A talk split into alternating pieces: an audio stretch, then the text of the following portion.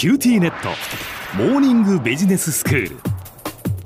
今日の講師は九州大学ビジネススクールで国際経営ロジスティクスがご専門の星野博先生です。よろしくお願いします。よろしくお願いします。先生昨日は、まあ、ビジネス環境としての脅威逆風とそして、まあ、追い風機会についてお話をしていただきました。今回のこの新型コロナウイルスというその多くの企業にとってやっぱり非常に脅威というふうに捉えられる中でもその逆風を正面から受けることなく何らかの創意工夫で機械に変えていこうという動きもあるということですよね。脅威と機械は表裏一体でぜひ脅威を機械に変えていただければというお話を昨日はしていただきました。はい。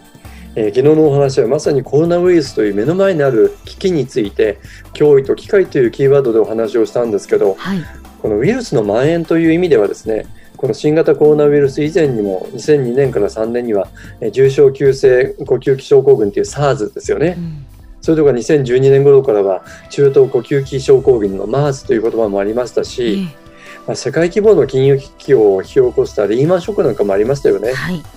これらは世界のビジネスに大きな影響を与えましたけれども、うん、今日お話したいのはですね企業のグローバル展開の脅威となるボーダーレス化とその進行についての逆行という話なんです。うんまあ、そんなふうに言われるとこの10年でもいろんなこうビジネスの足かせになるようなことがやっぱり世界で起きていたっていうことですよね。そうですねその通りですよね。一方でこれ明るい今ニュースというか、まあ、1989年のベルリンの壁の崩壊に続いて1991年のソビエト連邦の崩壊による共産権の解体、それから1992年は EU の統合といわゆるボーダーレス化がこう進められた結果人の交流だとか貿易投資が着実に加速してきたわけですよね。はい、で従来はそれぞれの一つ一つの国が国境いわゆるボーダーで厳しく隔てられてたんですけれども相互に自由にこう往来をしたり EU のように同じ地域の中であれば教育だとか労働だとか居住に関してかなりこう自由度が高いっていうところも認められてきたわけですよね。うん、ボーダーレス化のこれがまさに進展なわけです。とってもそうビジネスにとっては好都合だったわけです。うんまあ、EU の中では他の国に行くのにパスポートもいらないというふうに聞いたことがありますけれども。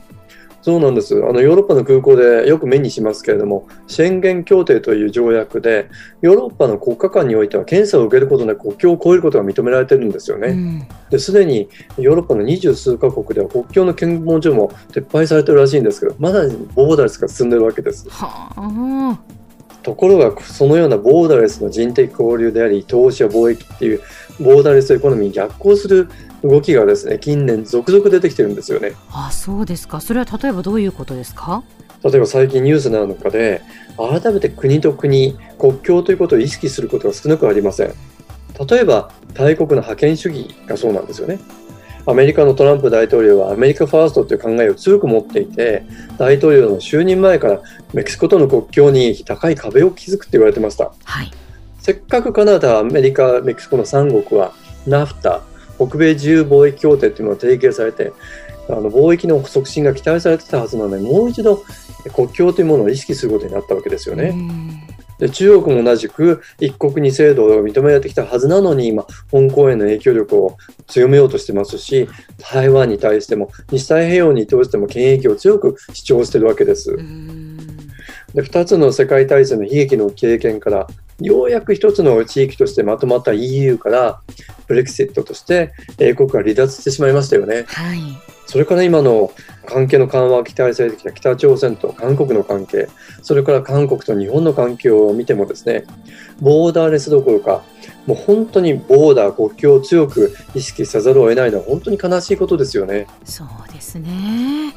グローバルに共通認識を持つということが国の単位で考えるという方向に戻り始めたということですね。その通りだと思います。特にですね、今回のコロナウイルスが蔓延する前には、国連の提唱する SDGs、持続可能な開発目標ということで、どうやって企業はそれに連携していくかということをよくニュースだとかセミナーで出されてましたよね。取り上げられてましたよね。ねはい。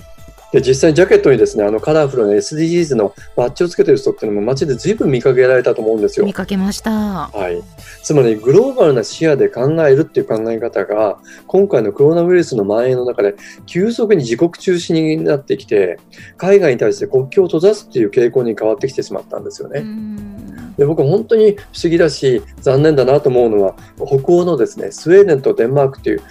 最も平和な国同士そこが入国を厳しく制限するなんてことが出てきてるんですよね。そうですね今回のこの新型コロナウイルスでこう海外がやはりこう遠くなってしまいましたしその国境というのがこうやっぱり存在する厳然とあるんだなというのを本当にこう思い知らされたような気がしますね。そうですよね本当に日本のパスポートっていうのは世界中行けるとも言われてたし、うん、自由にどこでも行けるっていうようなことを意識を持ち始めてたのに、うん、なんか急にああ国と国の壁は高いんだなってことを認識せざるを得なくなってきてますよね。そうですね。やっぱりこの、まあ、ウイルスの脅威というかですねその人と人とがこう行き来をすることで、どんどんどんどんこう感染していくというその脅威の前になんかこうせざるを得なかったのかなというね、えー、ことを思いますね。はい、その通りなんだと思うんですけれども、うん、まあ、このコロナウイルスっていうのはいつかこう収束するんだと思いますけれども、その時にこう僕たちが持ってしまった人の意識っていうのは本当に元に戻るのかなと思うんですよね。うん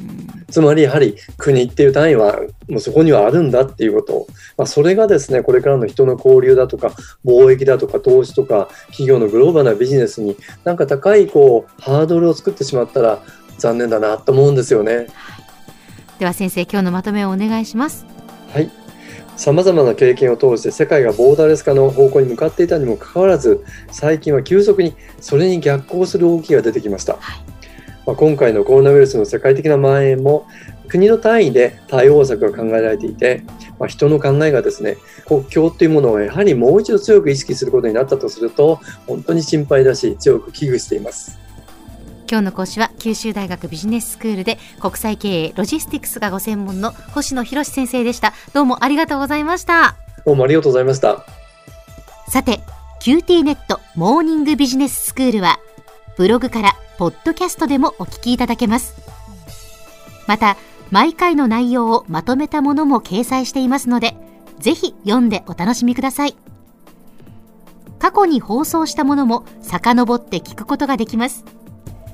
QT ネットモーニングビジネススクールで検索してください QT ネットモーニングビジネススクールお相手は小浜もとこでした。